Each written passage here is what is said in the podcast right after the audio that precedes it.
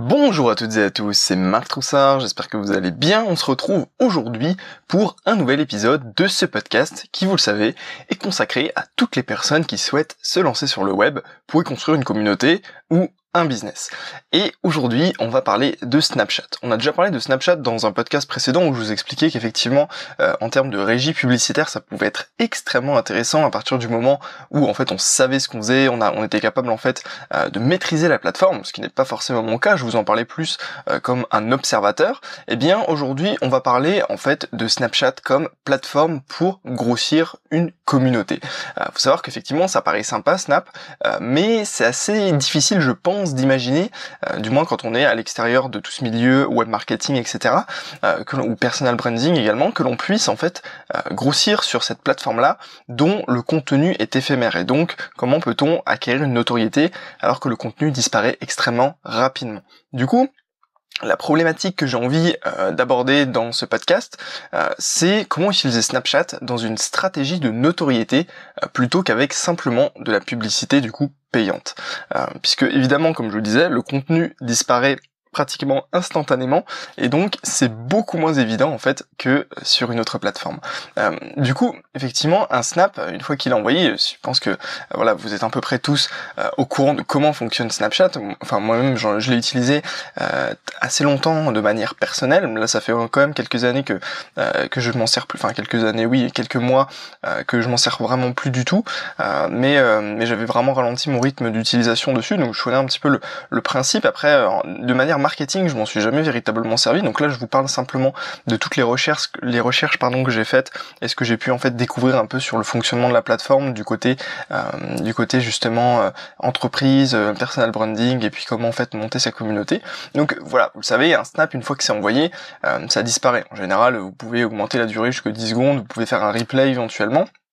Mais voilà, c'est extrêmement éphémère. Et de même, une story, euh, ça va potentiellement rester 24 heures et après, ça va disparaître. Contrairement, en fait, à Instagram où par exemple, on peut en fait remettre les stories. Je sais pas si vous voyez euh, sur le euh, sur un profil Instagram, vous avez en dessous des petits cercles que en fait, c'est si la personne a rajouté elle-même différentes euh, stories, euh, comment dire, permanentes, où en fait elle peut reprendre les stories qu'elle avait mis en story justement, et puis les laisser de manière permanente pour des thématiques. Typiquement, je sais pas moi, une blogueuse, elle pourrait mettre par exemple les, stories beauté, les stories code promo, les stories mode, etc. Et puis en fait ça vous permet, ça permet à son audience de pouvoir sélectionner quel, qu'est-ce qu'elle a envie de regarder, ou même pour un événement en particulier. mais du coup ça c'est pas, je pense pas que ce soit forcément possible de faire ça sur Snapchat. Donc en fait c'est extrêmement difficile, voire peut-être même impossible euh, de commencer à créer une communauté, une notoriété sur ce réseau. Euh, il faut potentiellement, du moins dans l'idéal, avoir en fait une notoriété sur un autre réseau euh, ailleurs, en fait, peut-être même une notoriété physique, et ensuite en fait grossir sa communauté sur Snapchat. Parce que en fait finalement, pour faire simple, il n'y a pas de découvrabilité, dans le sens où vous n'avez pas de hashtag, contrairement par exemple à Instagram vous pouvez pas en fait euh, eh bien euh, faire une recherche et puis dire voilà euh, je, je, recherche tous tous les hashtags euh, qui vont tout simplement parler je sais pas moi de d'immobilier ou de ou qui vont parler de de la ville de Paris par exemple j'en sais rien. Vous pouvez pas en fait avoir cette cette démarche en fait de de forcer le destin en faisant vous découvrir. Alors que sur Instagram vous pouvez cibler des hashtags extrêmement précis dans votre thématique qui sont pas trop concurrentiels pour pouvoir en fait apparaître tout le temps dans les, les meilleures publications et puis potentiellement grossir de de cette manière il y a tout cet aspect-là qui est beaucoup plus euh, compliqué que sur les autres plateformes. Pareil, vous pouvez pas rechercher les gens comme sur euh, sur Facebook, sur Twitter, ou même sur YouTube, etc. Vous pouvez pas rechercher. c'est beaucoup plus compliqué, je trouve, euh, de d'avoir cette découvrabilité là. également, le nombre de possibilités offertes par la plateforme paraît quand même suffisamment, enfin, paraît assez limité. C'est vrai que par exemple, quand vous voyez par exemple Facebook, vous avez beaucoup beaucoup de fonctionnalités, vous pouvez poster des photos, des vidéos, euh, des audios, vous pouvez euh, faire des sondages, vous pouvez faire plein de trucs comme ça. Euh, Snapchat, vous pouvez juste finalement envoyer une photo et puis et puis une vidéo. Enfin, vous pouvez quand même faire pas mal de choses. Mais disons que en termes de possibilités, vous pouvez pas commenter, etc. C'est beaucoup plus, euh, je pense que c'est beaucoup plus compliqué et ça paraît plus comme être une application d'échange personnel euh, qu'un véhicule marketing au final. Mais ce serait mal comprendre en fait la philosophie euh, de, de Snapchat et on va voir ensuite là dans la suite de ce podcast un petit peu peut-être comment il faut voir les choses, comment il faut changer son billet et comment en fait on peut utiliser justement ce, ce réseau social pour quand même avoir une certaine notoriété et puis potentiellement plus vendre. Du coup, comment on va comprendre en fait la solution, je pense, c'est comprendre la philosophie de Snapchat. C'est une plateforme d'échange en one vs one, grosso modo. C'est vous êtes euh, comment dire en direct c'est très personnel en fait si vous voulez. C'est vraiment un échange disons euh, euh, de, de la personne d'une personne à une autre. Euh, parce qu'effectivement vous n'avez pas tout ce qui est section de commentaires vous n'avez pas tout ça. Donc grosso modo quand quelqu'un vous envoie un snap vous pouvez pas vous pouvez pas potentiellement savoir enfin vous pouvez le savoir en fonction de la manière dont il va parler mais vous pouvez pas potentiellement savoir s'il l'a envoyé à 10 000 personnes ou seulement à vous. Et donc ça comment dire ça, ça, engendre un sentiment de proximité et c'est extrêmement ça qui, euh, qui, est important grosso modo. Mais du coup, c'est pas fait pour faire du marketing traditionnel. C'est vraiment une plateforme où on va faire un échange et un échange sincère et euh, non sophistiqué. Grosso modo, c'est vas-y, vas-y que je me prends en photo et que je te montre ce que je fais dans mon quotidien. C'est exactement ça. Et je pense que ça permet de prendre en considération le prospect bien plus fortement euh, que les autres plateformes. Parce que grosso modo, si quelqu'un vous envoie un snap, euh, pour lui répondre, vous devez répondre un par un. Alors que, euh, ou alors après, vous pouvez faire des stories, effectivement, vous répondez aux questions de tout le monde, ça dépend, mais je pas, je pense pas que ce soit la meilleure stratégie, du moins quand vous n'avez pas forcément beaucoup de fans. Grosso modo, euh, dans l'idéal, moins vous avez de fans, et plus vous devez les prendre en considération parce que chaque personne est une porte d'entrée potentielle à plein d'autres fans, etc., etc., etc. Donc autant en fait euh, maximiser vos chances. Donc vous devez lui répondre un par un. Et là typiquement il y a véritablement un échange beaucoup plus important que si vous lui répondiez juste en écrivant sur votre clavier ou vous lui répondiez euh, voilà dans, dans, la section commentaires. Là c'est beaucoup plus personnel et la personne a vraiment l'impression que vous le prenez en considération.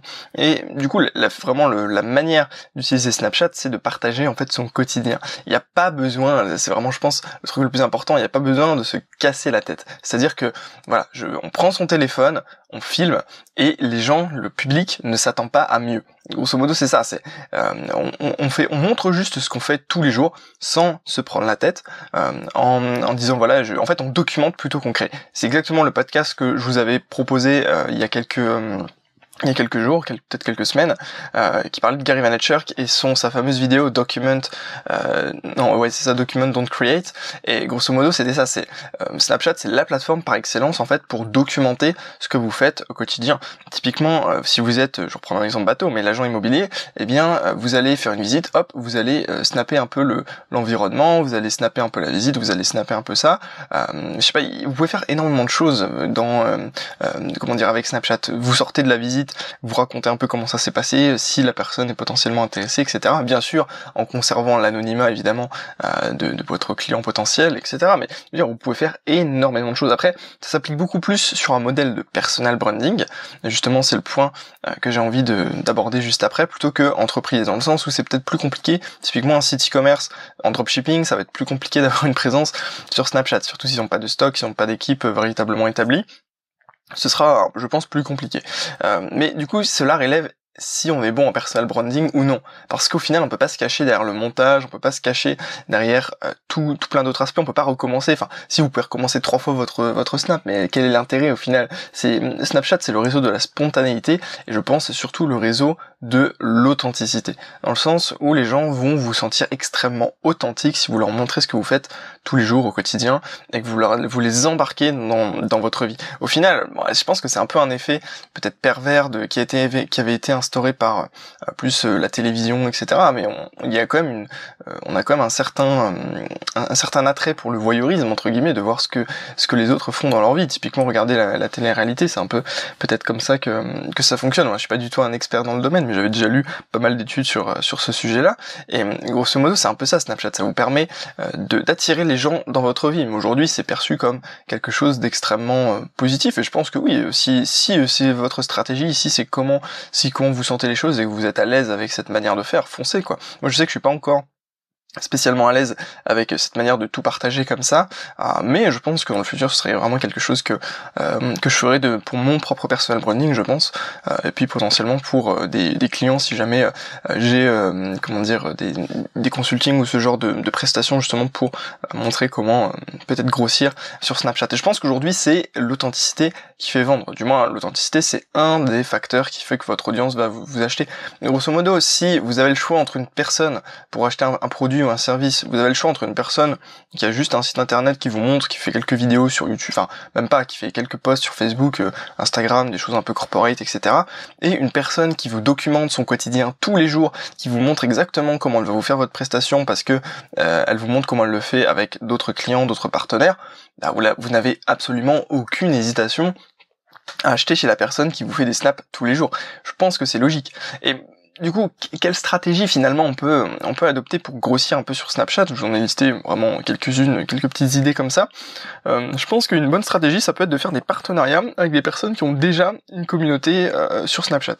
Euh, grosso modo, vous, vous connaissez quelqu'un qui est dans votre domaine, dans un domaine un peu transversal, et puis vous allez en fait faire euh, aller le voir, faire des snaps avec lui, etc. Lui va potentiellement vous en faire euh, en faire avec vous. Après, euh, faut voir comment s'arranger parce que c'est pas forcément gratuit ce genre de prestation en fonction de si c'est votre pote, effectivement ça ça va bien se passer, mais si c'est justement un influenceur qui est pas forcément vous êtes pas forcément proche, potentiellement ça peut c'est des, choses qui peuvent se rémunérer. C'est un peu comme des shutouts sur sur Instagram où la personne va vous mentionner en échange d'un petit billet par exemple.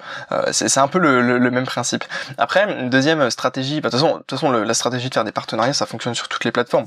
Euh, vous faites c'est un peu l'idée des articles invités euh, sur les blogs. Grosso modo, vous écrivez un article qu'une personne va poster sur son blog et elle, vous écrit un article que vous allez poster sur le vôtre. Comme ça, ça vous fait des liens, euh, des liens croisés, etc. À la fois pour le SEO et puis à la fois pour les gens qui vont, qui vont arriver des deux côtés. et puis pareil sur Facebook, sur Instagram, sur sur YouTube, vous faites des vidéos avec les autres. Ça fonctionne toujours très très très bien ce genre de ce, ce genre de comment dire euh, de, stratégie. Euh, également vous pouvez vous pouvez et je pense c'est une bonne stratégie de mettre euh, le snap code. Vous savez en fait c'est cette, cette petite image avec un QR code que les gens peuvent scanner pour vous suivre sur Snapchat euh, avec l'application Snapchat.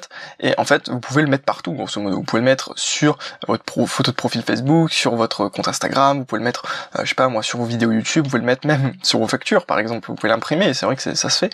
Je pense que ça peut être une bonne stratégie bah, pour un site e-commerce qui serait peut-être évolué qui aurait une figure de enfin une, image une identité une personne qui la représente euh, qui du coup serait tous les jours sur Snapchat. Vous pouvez vous pouvez par exemple mettre ça sur je ne sais pas moi sur le colis de la personne ou sur une étiquette attachée, euh, par exemple si c'est des vêtements ou vêtements, j'en sais rien, mais vous, pouvez vraiment le, euh, le, diffuser partout pour que vous ayez un maximum de portes d'entrée, puisque comme on le disait tout à l'heure, euh, il n'y a pas de découvrabilité sur Snapchat, donc c'est beaucoup plus difficile de se faire connaître organiquement entre guillemets.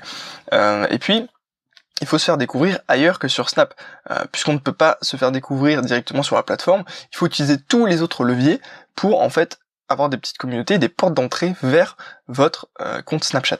Donc euh, voilà, typiquement vous pouvez, euh, je sais qu'il y en a pas mal qui font ça, c'est grosso modo ils mettent peut-être des extraits de stories Snap sur sur YouTube par exemple sur leurs vidéos, ils, ils insèrent ça et puis derrière voilà, vous pouvez me suivre sur Snapchat pour retrouver toutes mes aventures, etc. ça peut être des bonnes stratégies en fait, mais voilà, l'idée c'est de penser un système peut-être plus global que juste juste comment dire une une, une, stratégie Snap parce que effectivement il y a beaucoup d'autres manières en fait d'acquérir du des gens qualifiés puisque comme je vous disais, il n'y a pas euh, de découvrabilité. Donc un petit peu pour conclure tout ça, résumé, ça convient très bien aux influenceurs, euh, ce type de ce, réseau social, parce qu'effectivement ça crée un lien et une, proximité extrêmement euh, importante avec l'audience. Mais du coup c'est peut-être plus difficile à mettre en place pour une marque Typiquement, voilà, je vous disais un site e-commerce de dropshipping, euh, ça va être quand même euh, plutôt compliqué. Mais pourquoi pas J'ai envie de vous dire, ça peut se faire. C'est juste, il faut être, il faut être créatif, il faut être imaginatif, et je vois pas pourquoi on peut pas réussir à faire ce, genre de choses. Euh, mais du coup, si vous arrivez à faire une très bonne stratégie Snapchat, vous avez un gain d'authenticité énorme et donc un gain de confiance avec la communauté qui est décuplé. Clairement, ça, je pense que ça change la donne. comme je vous disais, entre quelqu'un qui documente son quotidien et quelqu'un qui ne veut pas le faire clairement, le, enfin, je veux dire, les ventes seront beaucoup plus faciles du côté de la personne qui documente euh, plutôt que l'autre, c'est sûr à 100%. Donc après, c'est en fonction de chacun si, euh, si vous êtes à l'aise ou non avec euh, ce genre de, de, stratégie. Voilà, du coup, ce podcast est terminé, j'espère que ça vous aura plu. N'hésitez pas, si vous souhaitez rentrer dans mon petit réseau d'entrepreneurs, à cliquer dans le premier lien dans la description de ce podcast, il suffit de vous inscrire, en fait, on échange nos coordonnées pour pouvoir en fait discuter de vos projets, de mes projets, et puis également, là, je pense que ce sera mis en place au moment où ce podcast sera, sera publié. En fait, je vous partage mes aventures entrepreneuriales directement par mail après après votre inscription pour que vous appreniez en fait un peu de mes erreurs de l'année passée si vous êtes vous moins évolué que moi et inversement si vous êtes plus évolué, eh bien vous pourrez en fait me faire vos retours, me donner vos conseils et c'est avec grand plaisir que on pourra échanger, que je vous écouterai là-dessus. Voilà, je vous remercie d'avoir écouté ce podcast. Je vous dis à demain pour un nouvel épisode. D'ici là, portez-vous bien et puis du coup, je vous souhaite à tous une excellente journée. À très bientôt.